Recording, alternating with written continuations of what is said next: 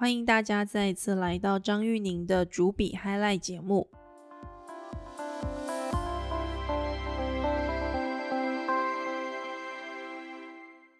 今天的科技趋势，想来跟大家聊民生生活非常相关的。你也在帮你的家人排队买口罩吗？口罩这个议题在台湾已经热了至少两个月，它还没有停息，而且这个议题在呃整个产业面上面也发生了蛮多的变化。最近你可能会看到一个新闻，是呃国家投产，由呃我们的经济部来购买设备，跟厂商合作，开始由国家来生产口罩。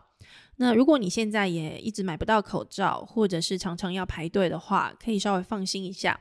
因为目前为止，台湾每一天的口罩产能是四百万片，可是大约到三月第二周左右，我们的产能就可以到一千万片。那这个一千万片的产能是确定的，因为根据经济部的资料，呃，我们有一个工具机的国家队成型，由民间的业者跟政府合作，已经呃设立一个六十条的口罩的生产线，现在正在建立当中。那今天在节目里面想要跟大家聊这个新闻哦，也顺便想要跟大家介绍一下台湾的工具机产业。工具机，你想到的是什么呢？很简单的来说，比如说在我们的很多的工厂里面，你如果有看到机器手背，这也算是工具机产业的一种。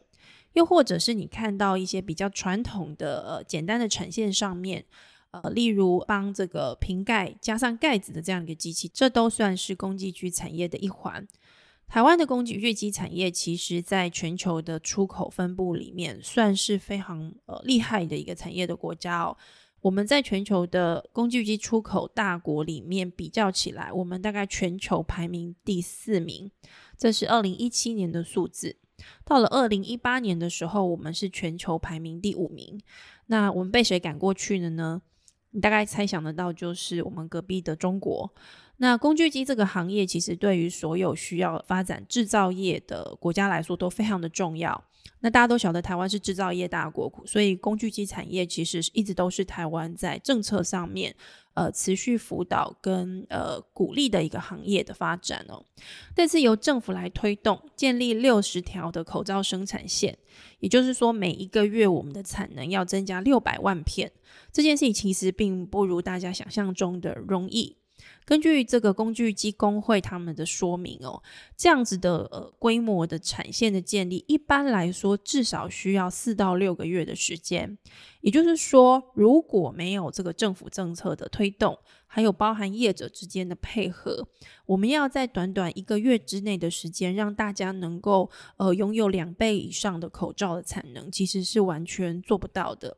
那如果你现在透过排队的方式，一个礼拜你可以呃买到两片口罩的话，你大概可以预期到三月中以后，你有机会透过排队，每个人可以领到两片或甚至是五片的口罩。那这样子相对来说就能够大幅度的疏解疫情带来的这个个人的卫生安全保护的问题。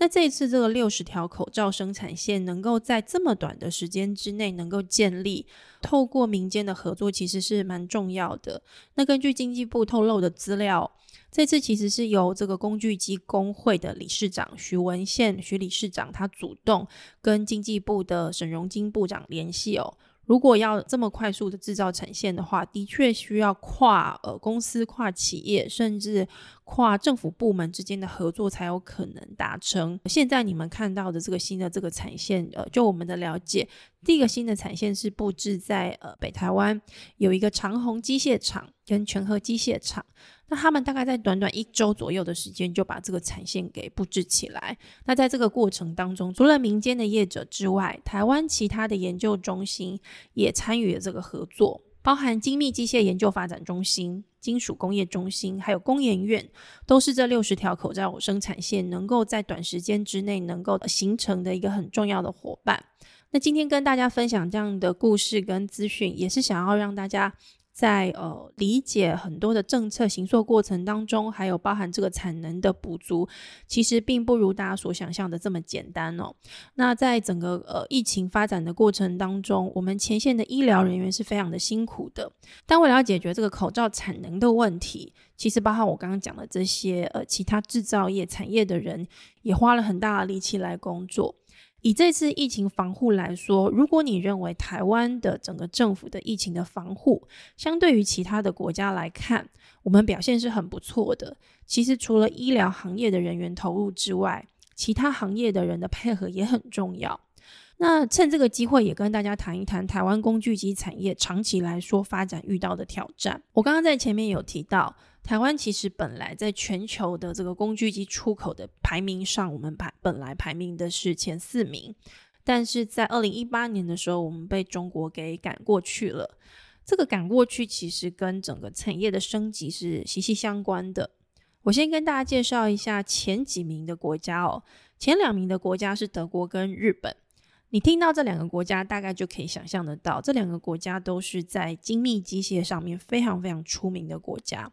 他们生产的这个工具机的特性是高精度、高可靠度，而且呢高品质。那他们光是在整个呃整个出口量来看，这两个国家就占了全球呃一半以上的出口量，产值大概在一百九十六亿左右。那台湾在二零一八年的时候，产值大概是三十六点五五亿。那透过这两个数字的比较，你大概可以感觉到台湾的工具机产业在全球市场的一个定位。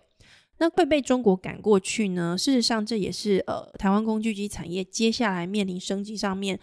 一个必须克服的问题。中国所生产的工具机的确不如台湾的精度，或者是可靠度，或是品质。台湾现在相对于德国跟日本，也还没有办法达到那样的高精度跟高可靠度。所以事实上，工具机产业现在正在面临一个蛮庞大的一个挑战。去年疫情还没有发生的时候，最热的新闻是美中贸易冲击。在美中贸易冲击当时，如果你有看当时的新闻的时候，可能还会记得。当时政府有个新闻是说，台湾的工具机产业可能会遇到挑战，会需要一些政策上面的协助来改善。所以当时政府决定投入上百亿的商机，希望先能够辅导这些台湾的工具机产业在内销市场上面有所发展，同时呢，也成为当时台商回台投资时候设厂的一个伙伴。但其实还有另外一个更重要的事情是，如果台湾的工具机产业要能够持续在全球市场上面维持竞争力，呃，抵挡来自中国的这种低价销价竞争的挑战的话，我们就必须要提升我们的工具机的这个值跟量。在质量上面呢，有一个很重要的发展方向就是智慧化。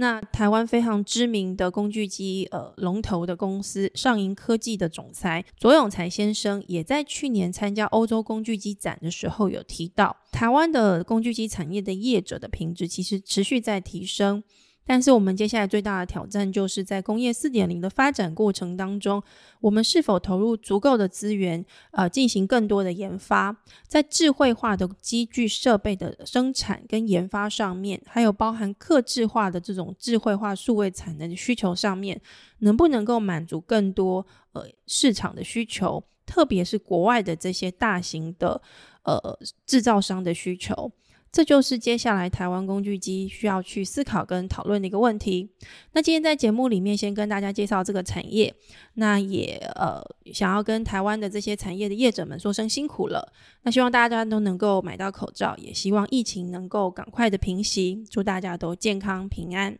大家拜拜。